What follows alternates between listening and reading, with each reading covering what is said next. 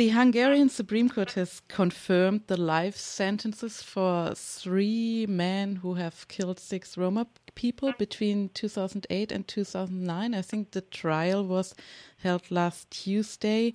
Um, the perpetrators are part of the right wing extremist scene in Hungary, which actually indicates that these were clearly politically and racist motivated crimes. And in addition, like uh, concerning the the general um, political situation, um, Viktor Orban from the right wing Fidesz party is prime minister since 2010. So, taking these incidents all together, would you say that the right wing scene in Hungary has become stronger during the last couple of years? And if so, how how has that influenced or changed the life of Roma people in Hungary? Right. I, I think I have to make a distinction here that uh, I think this case, uh, this sad case, what happened uh, in Hungary, I, I cannot uh, make a you know direct link and direct on uh, you know link to the to the Orban regime or, or any any regime. I think this is mm-hmm. the conclusion and the situation what we have continually after the political change in 1990 that anti-Roma you know rhetoric got you know like a green light from from each uh, part in all, all the society, and uh, in the meantime, people just feel that. I mean, the majority society that uh, it's allowed to speak uh, against Roma, it's allowed to do anything which is uh, against Roma. There is no consequences, and I think uh, we cannot make you know direct distinctions to or, or link to to any of the political parties. I would say that this is related to all all the society and all the political elite. Okay, but isn't there something like um, I would say like an atmosphere that has been created which enables people to be free or to be allowed to speak against Roma and to express their anti-Ziganist uh, views? Definitely. I mean, how Jobbik uh, used, you know, the, the far right party we have in Hungary uh, use the anti-Roma rhetoric that you could see from the elections, even from the national, local, and even the EU, the European uh, Parliamentary election, that they could uh, use and always send the message that Roma are the guilty for, for all the situation what we have in Hungary, politically and also economically. That was the uh, starting point when, when all other uh, political parties started to use anti-Roma rhetoric as, uh, for political purposes. Mm.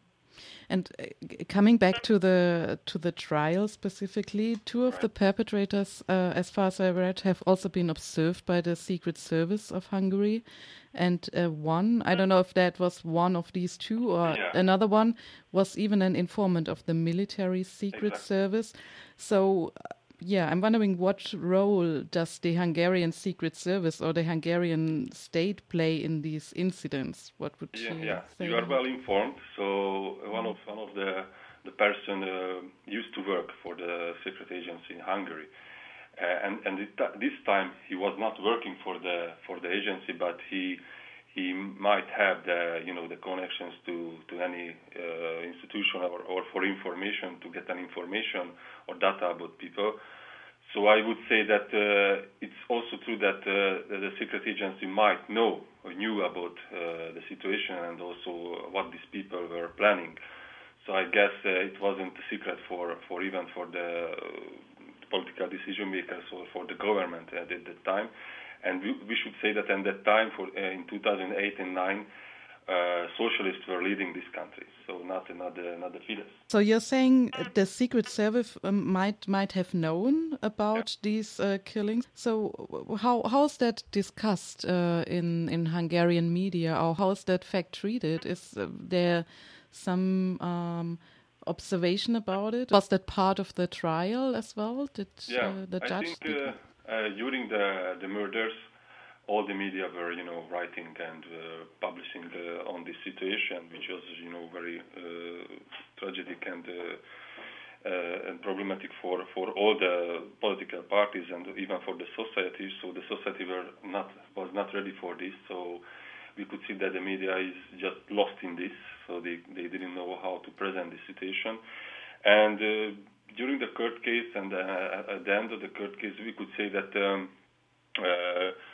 all the political parties were silent and are silent, so they they are not uh, saying anything even through the media and the different uh, media channels, even the state media and other public medias, uh, media are not presenting this as a, as a news, and they are not uh, saying that uh, it, it was affecting for to all the society and uh, to to Roma community in Hungary. So they were presenting it was uh, murdered and uh, six people died, and you know it's just second or third element of this whole story that um, Roma were killed by their origin because of their origin because of their uh, social and uh, ethnical uh, background. And I just checked during this week the, the media, the Hungarian media, it wasn't the news in Hungary.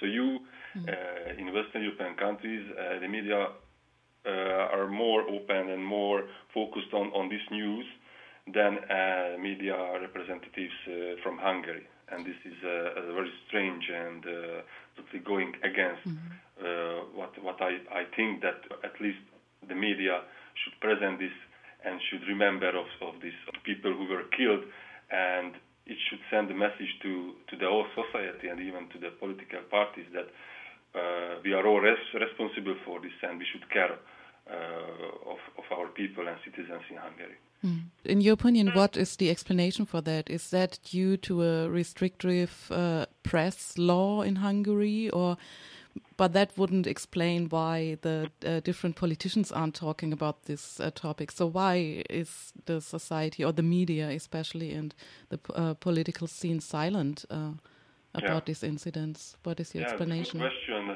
I have uh, more answers for this, but I think the unfortunately the the clearest uh, answer in the first line is that we Roma representatives and Roma who are in power in, in all the in uh, Fidesz and in the parliament uh, who are in power are not pushing this uh, this issue and they are not talking about this issue.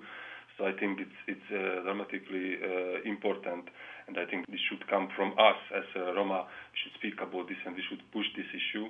Firstly, secondly, I think all main parties who are in the in the parliament, they they think that if they talk about this, they are going to lose votes, voters because it's not you know it's not uh, how to say sexy to talk about you know uh, and protect Roma in Hungary because if you protect uh, Roma in Hungary then you are going to lose uh, votes. And uh, I think this is the second uh, very important element. And the third one is, is just I think this Kurt case it was just takes it takes so long time and it wasn't uh, a new important news for for the public and for the media anymore I think the interest uh, what was uh, provided and uh, gave from the media at the beginning just you know got lost in the in the in the time. So, how is the situation for Roma people in Hungary after these incidents and after the trial now? Um, I mean, how has their feeling of security changed? And uh, maybe also, are there some efforts to, to do something about it and to speak about these uh, problems in public? Mm -hmm. I think Roma, I mean, I mean, in one word, I can say this is the fear. I mean, Roma still uh, feel that they are not uh, protected and it can happen anytime. Even uh, my family, uh, in my larger family, live in uh, on the countryside, and it's much more. Uh, the fear is much more concentrated on the countryside than where people are living in poverty, unsecured, and without any, you know, security from the state representatives or the municipalities. So I would say that there is a generation which are growing with this fear. Young children and also uh, this generation know what happened, and they, we are and they are growing with this fear. I think we are never going to forget this, as it, this is staying with us. So unfortunately, uh, we feel that uh, the state and all the representatives from from uh, the state administration are not doing the, their job, and they don't treat uh, us as a equal citizens of Hungary. There are uh, different uh, Roma NGOs and initiatives which are trying to to keep this uh, topic uh, in life and in, in line, but. Uh, for instance, we are here and another uh, different initiatives which are, you know, they are trying to mobilize and giving information to Roma and also about the, the, the facts what happened because there are different um, you know, misunderstanding and uh, information about what happened in fact. So I think mm. uh, how how the media and how how the political elite are trying to to make the mass on this. I think Roma NGOs have a huge task on this.